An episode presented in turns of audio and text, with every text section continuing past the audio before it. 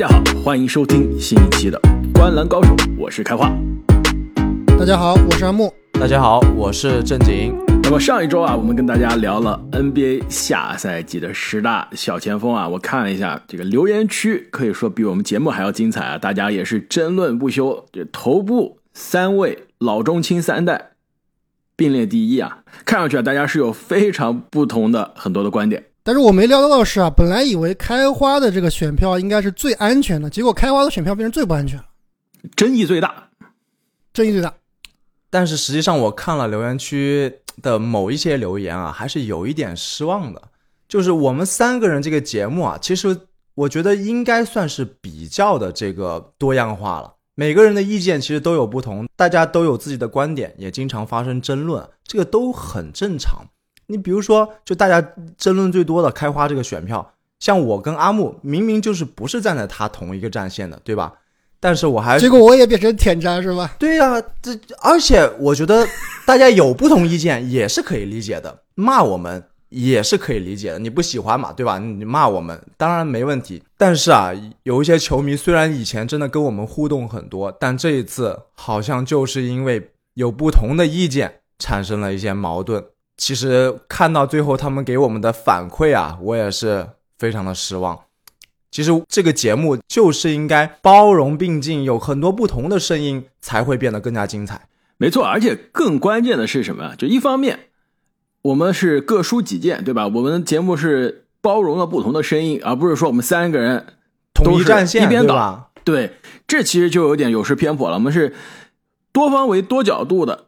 去考虑这个问题啊，同时呢，更关键是什么？就是我们讨论的是下赛季我们各自心中的十大的球员。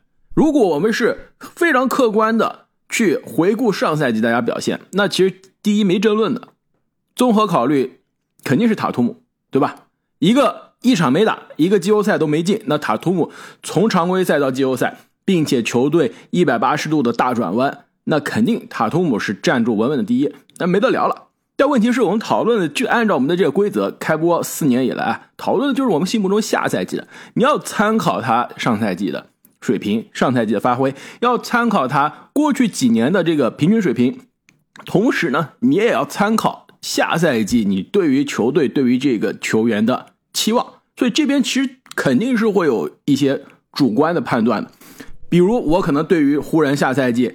战绩的反弹更加乐观，对吧？可能所以我更看好湖人。但是比如说正经和阿木就相对比较悲观，那可以更看好其他的球员。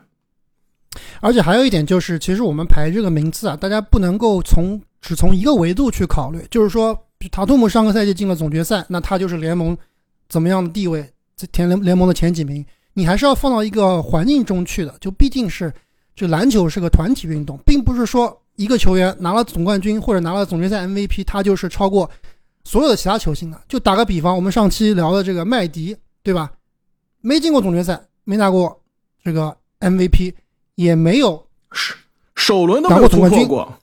对，但是你说麦迪的职业生涯一定比这个比卢普斯差或者差很多吗？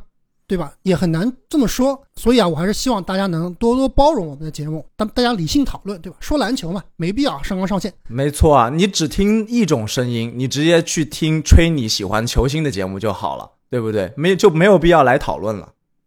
还有一点，我觉得其实是很有挺有意思的，就是上期节目很多人说我们是沾吹啊、舔真啊，就我们三个人中有没有沾吹，我现在不好说，但是有没有沾黑，我是肯定确定是有的。但是，怎么说呢？这个确实，我记得前几期节目正经好像有聊到过，说现在这个是回合制游戏，或者说是这个大趋势啊，是政治正确是黑詹姆斯，就相当于我之前说的政治正确是黑 C 罗，对吧？但是其实想想看，真的没这个必要。呃，我其实，在节目一直说过一个观点，就是你可以去不喜欢一个球员的打法，但是我觉得没有必要去这个心理上去恨一名球员。对，我觉得是完全没有必要。不来钱不来米的，对不对？对，跟你又不影响你的现实生活，是吧？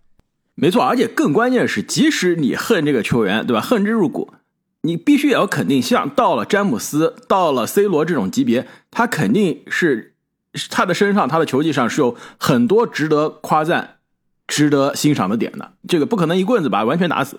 所以上期节目啊，上周的节目已经是非常的激烈精彩了。这个今天我们来聊一下十大大前锋。历史上呢，十大大前锋排名啊，我们争论都是非常的激烈。今年我看了一下，我觉得火药味应该没有上周那么激烈了，应该我们这一期比较安全。但是关键是这期没有流量球星，是不是？有怎么没有流浪球星？这阿木，你这个 怎，么回事啊想？哦，应该是有一名现在流量最大的球星，没错啊，这个但是他粉丝基础好像不太行。对，这粉丝基础赶快要掉光了啊！这个后面我们要聊，应该是本期最大的话题之一。那么在开始之前呢，还是要跟大家重申一下我们的规则啊，就是我们三个人各自投出了我们心中下赛季的十大的大前锋。那其实我们每个人呢是投了十五个人，然后综合评价，这个把我们的三个人的这个选票汇总，选出了前十。那球员的这个位置呢，的确是有所波动啊。就比如说，之前一直是打中锋的唐斯，在球队引援戈贝尔之后呢，下赛季肯定是会打的更多是偏四的这样一个角色了。所以我们把唐斯呢是最新划分到了今年的大前锋中。那也有比如说萨博尼斯之前在特纳身边啊，像是个大前锋的角色，那去了国王之后，又把他放回到了中锋的这个位置。那在开始我们揭晓今年的前十五的提名啊，让我们来看一下哪些大前锋去年是进入到了前十五啊，今年是遗憾的落榜了。其实我看了一下，好像只有一个人是吧？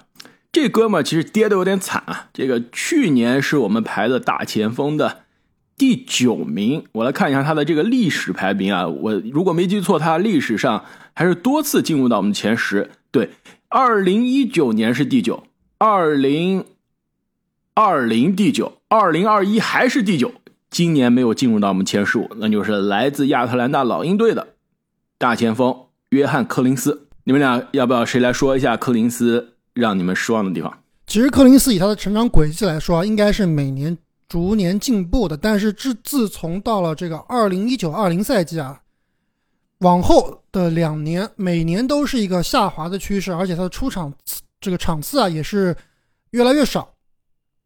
总总体来说，我觉得对于柯林斯啊，马上是二十四、二十五岁的年龄了，他的球技感觉没有见长，反倒是这个短板明明越来越明显。而且呢，他在球队的战术地位现在来说也是越来越低，所以对柯林斯啊下赛季的这个预期啊，我这里确实是不是很好的。而且这哥们儿从阿木说的那个赛季开始啊，也一直被摆在货架上，货架少年，所以下个赛季的前景也是非常不明朗的。那么上赛季呢，在赛季的后半段，他也是遭遇了伤病啊，导致他季后赛复出啊，这个状态非常差。我们吐槽了很多这个吹杨在首轮的失常的表现啊，其实柯林斯在首轮基本上也是失踪的状态。那么其实还有一个球员啊，去年是进入到了提名，是排名第十四，今年呢是得到提名是吧？没有进入到前十五，那就是来自犹他爵士队的博扬·博格达诺维奇。应该正经今年你是唯一给他提名的，为什么博格达诺维奇能值得一个前十五的提名？你去看他的数据啊，尤其是他的三分球，在我们这整个榜单里面，无论是提名还是前十，都是属于第一档的存在啊。虽然说我知道你们两位可能会考虑到他下个赛季，比如说年龄又大了一岁啊，他的伤病啊，他在这个爵士队里面前景不明朗啊，可能会不会打着有意义的篮球啊？但是我觉得从个人能力上来说，他还是属于一个攻防兼备、有射程的大前锋，肯定是值得十五的选票的。所以其实我是比较惊讶你们没有考虑他的。我主要是因为下赛季如果他留在犹他爵士，基本上就是去争这个文班亚马的一个角色，对吧？所以意义不大。如果他能够去一个总冠军争冠球队啊，我觉得他的这个战术地位可能也会有所下降，可能就不是球队在爵士队这样啊、进攻端的第二选择了，对吧？很有可能是到一个季后赛球队，或者说顶多乔哈啊里斯这样的角色。对，顶多乔哈里斯这样的角色，可能比乔哈里斯要要角色多一点，毕竟他是防守端还是不错的。防守端其实啊，过去几年下滑，随着年龄变大了，下滑下滑很严重。其实你看他的防守高阶啊，在今天谈到的这十几个球员中，都是基本上是倒数的状态。在爵士这样防守不错的，现在其实爵士整体防守也下滑了，在爵士这样防守不错的球队中，他其实是防守比较拖后腿的存在。那么，其实跟博扬·博格达诺维奇一样呢，还有两个球员是得到了我们的十五的选票，但是没有最终进入到前十五。呃，两个都是年轻人，要不我和阿木都是分别是我和阿木投的，我们俩一人介绍一个吧。阿木，你先介绍一下你的来自底特律活塞队的塞迪克贝。首先，这个下赛季活塞啊，应该是会非常有趣的一个球队，可能战绩并不会非常好，但是这个球队肯定是比之前两个赛季有所进步的。那在我这里，我觉得这支球队的舰队基石现在看来啊，应该就是康宁汉姆加艾维加塞迪克贝，没有开花这个特别喜欢的牛肉哥啊。我觉得这个球队现在的舰队基石就是这三个球员，所以塞迪克贝下赛季很有可能是一个爆发赛季。其实他上赛季呢已经是有过爆发的表现了，有一场单场十个三分球，五十一分。对，在那场之后啊，其实塞迪克塞迪克贝的名字也是进入到了很多球迷的心中啊。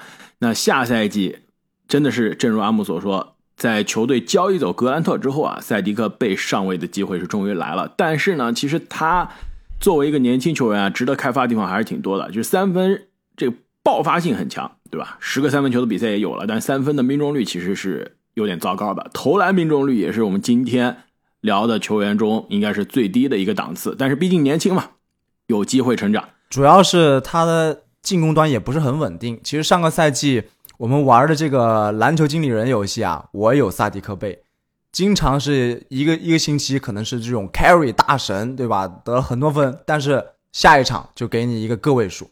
非常不稳定。那另外一个年轻人呢，得到提名就是我放在我的选票第十五名的，那就是来自魔术队的今年的状元保罗·班切罗。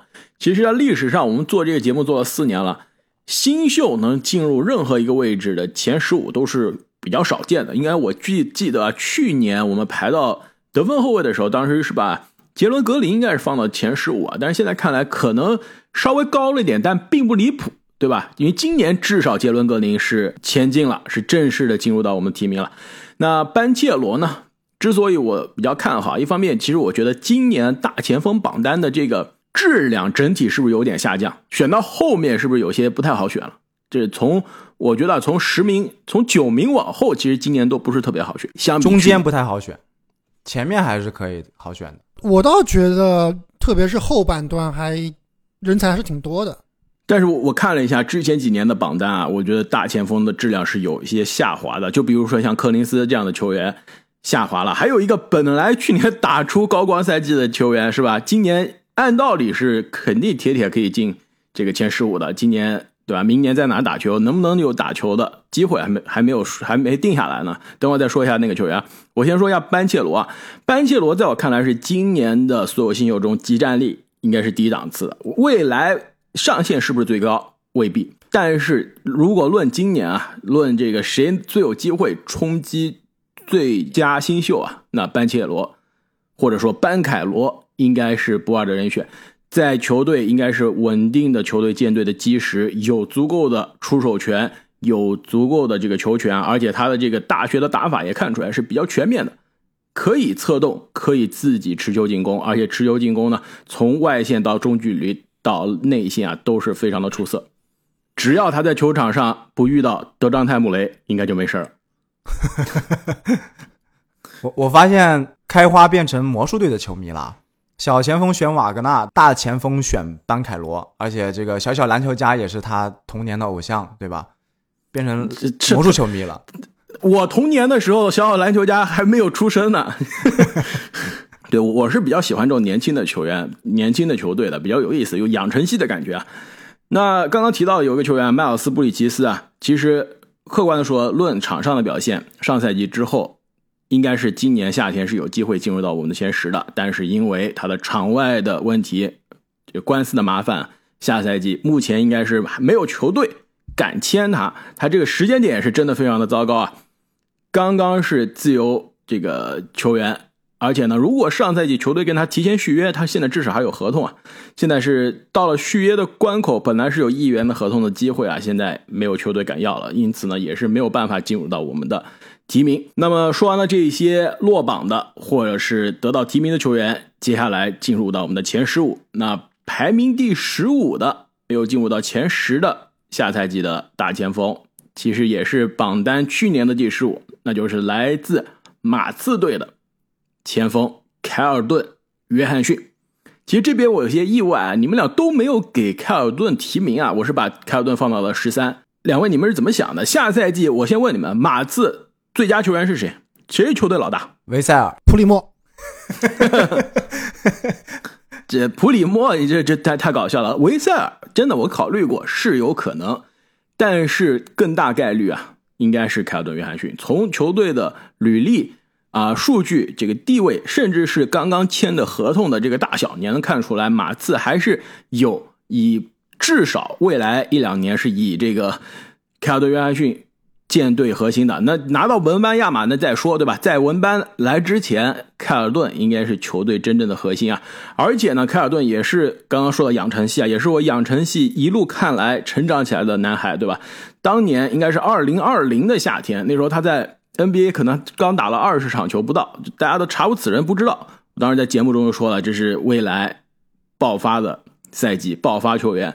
当时还有马刺球迷在我们这个节目下面留言说非常的感动，像这么小众的马刺的年轻人都被我们提到了。那在那之后，对吧？凯尔顿·约翰逊数据见长，进入到梦之队，拿到了奥运金牌。现在呢，大合同也到手了，成为马刺的舰队核心了。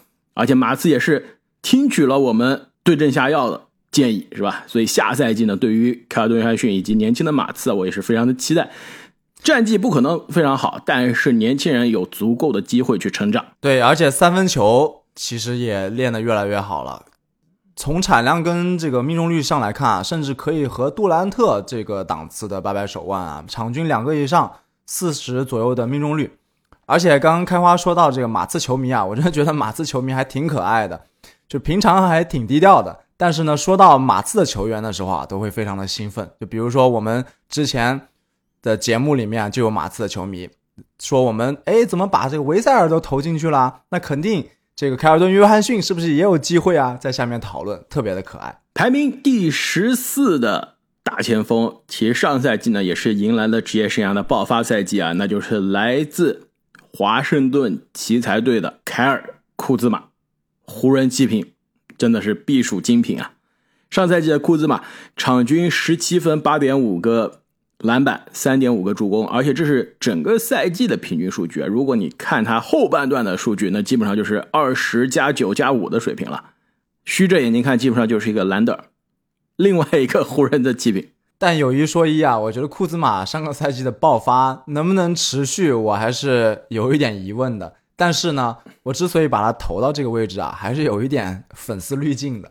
你要说他真的比这个实力到底有没有我们之前提到的萨迪克贝啊，像开花说的凯尔顿约翰逊啊这么厉害，我心里其实是不是完全确定的。但是谁叫马哥这么帅呢？所以就把他投到了这个。我刚刚想问你，这个粉丝滤镜是什么粉丝啊？你这是 牛肉粉丝、鸭血粉丝、颜值粉丝、颜值粉丝啊？那这个博扬·博格达诺维奇，我理解了，是吧？中年人中比较帅的大叔。跑偏了，跑偏了，头发都快没了。我也是把库兹马排到我这里的第十四名啊。其实两个原因吧，一个原因就是之前我节目说过了，下赛季对于奇才这支球队，我还是有所期待的，毕竟有。这个联盟前五的中锋波尔津吉斯，以及 阿木，这个我们留到下周再再吵架。以及以及这个刚拿了两亿多和大合同的布拉德利比尔，其实而且今年夏天的一些操作，我觉得也是比较合理的。所以下赛季奇才应该是非常有战斗力的一个球队。而库兹马其实，在上个赛季奇才比较迷茫的时候啊，大部分时间其实都是算一个球队老大的存在，是不是？就比比尔不在的时候。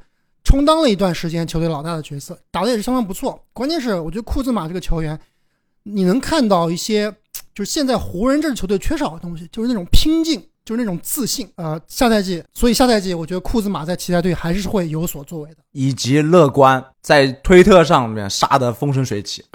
没错，但是阿木啊，有句话古话对吧？不得不说，那就是没有期待就没有伤害。我觉得你对于马哥和奇才下赛季期待还有点太高了。这个上赛季马哥的数据非常好，但是呢，有一点你要注意啊，那就是他很多时候是跟比尔没有同时在场的。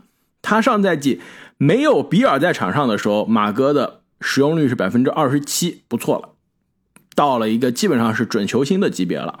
但是比尔在场上的时候，他的使用率只有百分之二十一呀。如果你觉得比尔对得起你对他的期待，那下赛季他应该是健康的，那他跟马哥的在场上的时间肯定是比上赛季要多很多的。那库兹马的使用率、球权肯定是要下降，而且再加上上赛季打了最后才引援的联盟前五的中锋波尔津吉斯，那库兹马的地位真的是有些不保啊。对啊，包括他的这个同样位置的，呃，八村垒其实也是虎视眈眈的。如果打八村垒打得好的话，马哥的这个上场时间确实会有所压缩。那么聊完了库兹马，排名第十三的同样是这个湖人弃品，那就是来自纽约尼克斯队的朱利叶斯·兰德尔。兰德尔之前是打了一个爆发赛季，二零二一赛季啊，然后在那个夏天，我们这就是我们排，我觉得啊，这个下赛季十大球员的好处，就如果那个时候我们排的是。上赛季的回顾，对吧？那二一赛季刚结束，兰德尔我们只把他排到第八，对吧？那简直是骂人，这不排前五的都是对不起所有的球迷了。之所以我们排下赛季，就是你必须要看这个球员这样的表现，爆发性表现，下赛季是不是可以维持的？我们当时就是非常理智的，把兰德尔的这个排名啊往下压了一压。我看了一下，阿木是最理智啊，去年把兰德尔排第十，我和正经呢稍微手软了一些，都排的是第七。但是也是很明显，跟他在之前一个赛季的表现来说，是已经是把我们的期待压低了。那上赛季兰德尔呢，数据上其实并不差，二十加十加五，但是命中率灾难，而且呢高阶数据啊也是大幅的下滑，没了之前准 MVP 的这种水平了。关键是球队赢不了球了，而且他在场上的观感实在太差，这个。肢体语言，对吧？天天不高兴。但是啊，呃，其实我们骂这个尼克斯和骂兰德尔也骂了有一段时间了。自从他们从这个季后赛跌落回这个上个赛季的老老尼克斯的样子之后啊，但是我想一想，其实兰德尔，嗯，他也是非常的惨，可以说，因为在纽约这个地方就是非常现实的，这聚光灯每天都打在你的身上，只要你有一场比赛。发挥差，只要你像开花说的露出了这种不防守啊，或者是消极啊这种这种态度，那整个纽约、整个 NBA 的媒体啊都会放大你的错误。其实兰德尔可以说也曾经有一个赛季是纽约的宠儿了，但现在其实就变得恨不得一脚踢开了。有他自己的原因，我觉得也有这个城市、有这个球队的原因。那么排名第十二的球员就是来自孟菲斯灰熊队的联盟盖帽王 J J J 小杰伦杰克逊。那么 J J J 啊，同样也是，如果我们看上赛季的表现啊，排第十二真的是对不起他。球队战绩是那么好，西部第二，自己呢又是联盟的盖帽王，场均两点三个盖帽，联盟第一。那凭什么？季后赛又非常给力。对，那凭什么只排第十二名呢？那就是因为受伤了。下赛季什么时候回归还不知道。这里我看了一下啊，我们三个人这个大家，我是给小杰伦杰克逊排的最低的，阿木排第十可以理解，对吧？这个非常喜欢。那粉丝滤镜，正经排第十二，我排的第十四，你知道吗？同样的剧情啊，同样的选票，两年之前发生过，就是园区的那个赛季结束之后，我们那天那年夏天排。因为当时园区里面杰伦杰克逊也是非常爆炸嘛，然后立刻受伤了。下赛季什么时候回归，当时是未知数。坊间传言好像说十二月份就会回来，所以那时候我们排名的时候一样的选票，阿木排第十一，正经排第十二，我排第十四。最后事实证明，我这第十四都有点排高了。这个八月份的受伤，三月底才回来。这一次一样的，现在是六七月份受的伤，对吧？明年什么时候回来？按照他的这个之前的伤病履历啊，其实我不是非常的看好。保守估计吧，可能十二月底一月初，这应该是非常乐观了。全明星全明星左右应该是。对，现实我觉得更加接近现实的可能是全明星前后。其实说到这个，我想起来啊，两年之前我们做这个节目的时候，我当时就说，大前锋的这个位置是所有五个位置里面啊最需要攻防兼备的位置，而且防守比进攻重要。所以我们这个榜单里面几乎都是防守比较不错的大神。但是呢，同时正由于他们这种大体型啊，被频繁的内外这种防守所调动，也是伤病被讨论的最频繁的一个位置。所以小杰伦·杰克逊啊，就是本来因因为他的防守啊，他很很有可能可以前进的，但是正因为他的伤病被我们压了下来。而且我去看他的数据，我还发现一个点啊，就是贵为这种运动能力超强、臂展超强的内线。他的篮板其实是少的可怜的，而且我们在看他跟勇士队的这个系列赛里面啊，篮板也是被勇士给抢爆了。而且你们去看整个大前锋的榜单里面，只有一个人篮板上双，其实这一点还是挺诧异的，就说明现在的这种篮球风格啊，对这个大前锋的要求可能是更靠外了，他整体需要拉出去拉空间。而且呢，很多的这个后卫、全能后卫和全能前锋啊，也分走了一些篮板。没错，这点还真的非常有意思啊！我刚刚看了一下，如果你不提醒，我还没发现啊！真的，今天我们讨论的十几个球员，真的只有一个是篮板痴汉，其他人感觉都不太爱抢篮板，很神奇。你想想，这个大前锋，哎，就是篮板是很重要的一个位置，只有一个人上双，挺挺诧异的。历史上很多这个历届篮板王都是来自于大前锋这个位置。那么聊完了小杰伦·杰克逊啊，接下来没有进入到前十的得到提名的最后一个人，就是上赛季呢职业生涯终于第一次进入到总决赛的，来自波士顿凯尔特人的埃尔霍福德。其实霍福德之前是被我们放在了中锋啊，去年是中锋的第十二名。那上赛季呢，因为跟罗威是同时出场，而且真的是跟正你所说啊，打了很长时间的中锋的霍福德，哎，也变成了大大前锋，而且是。越打越靠外了，让挪让罗威可以一个人在内线防守扫荡，啊，而且呢，进攻的时候罗威也是更接近篮筐啊，他进攻的这个效率更高。那霍福德的射程是可以拉开空间的。那霍福德之所以能进入到这个第十一的排名呢，我相信很多也是参考了他季后赛的表现。整个季后赛场均十二加九加三，总决赛呢数据这个技术数据非常类似，但是命中率真的是可以说是。全场最亮眼啊，六百分之六十的投篮，百分之六十三的三分，百分之六十七的罚篮，这个罚篮三分和投篮命中率基本上都是一样，这真的是闻所未闻。埃尔霍福德其实一直都说啊，是这个被低估的球盲鉴定器。之前他去费城、去雷霆的时候，我们以为这个老将的职业生涯就就这么着了，就这么废了。但是其实是发现放错了地方，对吧？这个赛季他的得分相较于前两个赛季可能有所下降，但其实也不需要他得分，队内得分的人太多了。但是呢，最重要的是他的篮板逐年增加，效率也在增加，尤其是刚刚开花说的季后赛 carry 了起来，非常非常重要。而且他跟罗威这个一快一慢、一高一壮、一老一新。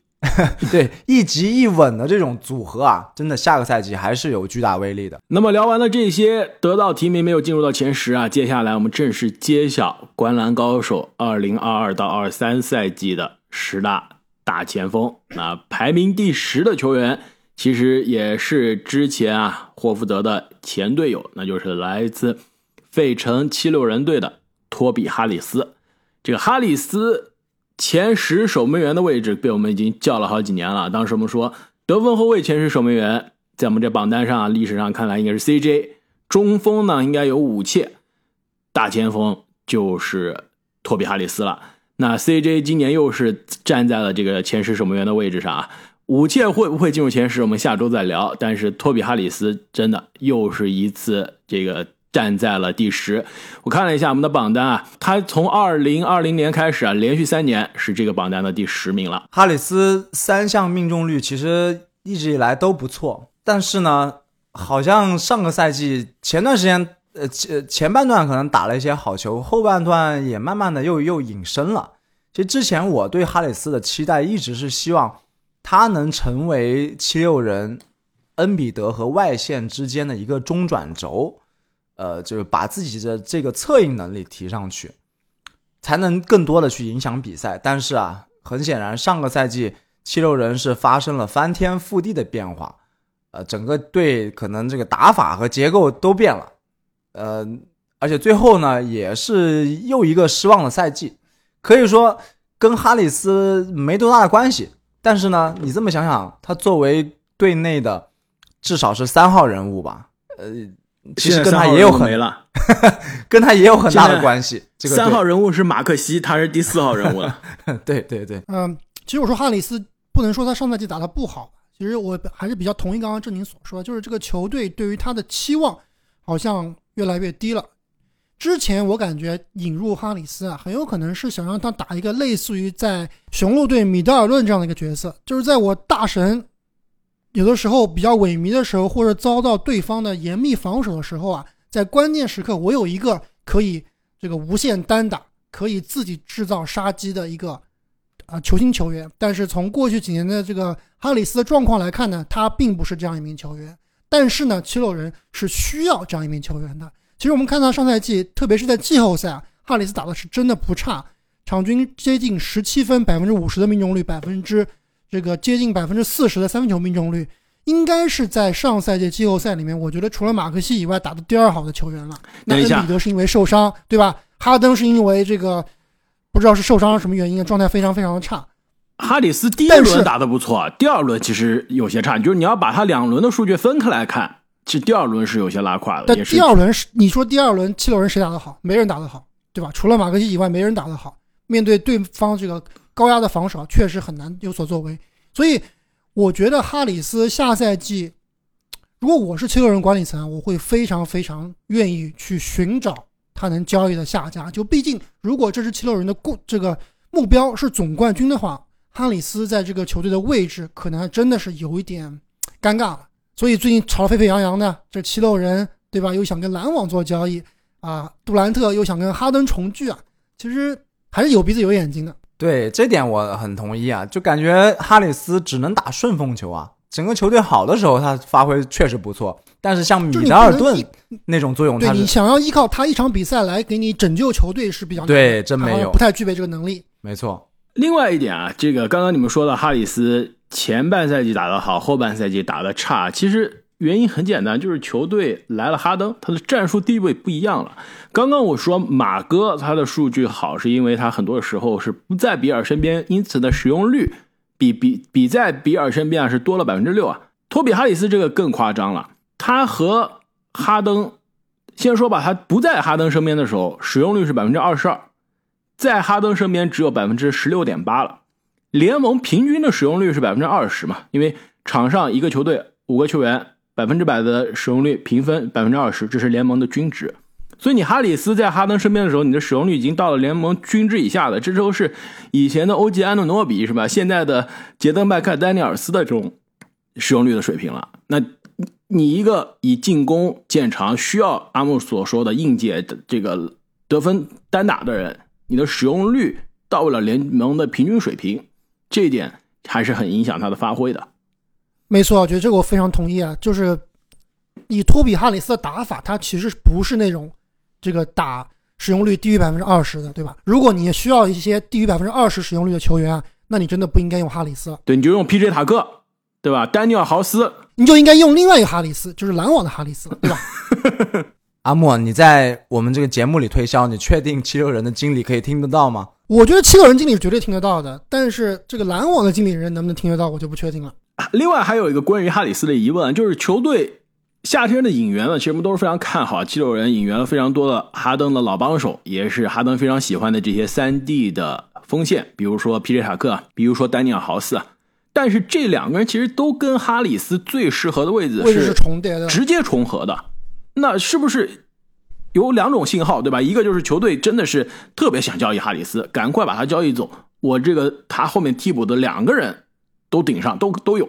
另外一个就是，是不是哈里斯又要被移到他非常不喜欢的这个三号位的这个角色的位置上？我觉得很有可能哈里斯下赛季真的是打三号位，因为塔克应该是会占据主力的一个位置的。那其实上赛季最终剩下来的一个主力位置就是张铁林走后或者受伤之后啊，让塞布尔打这个位置。那塞布尔以现在能力来说，打主力还是有点差，还是有点早。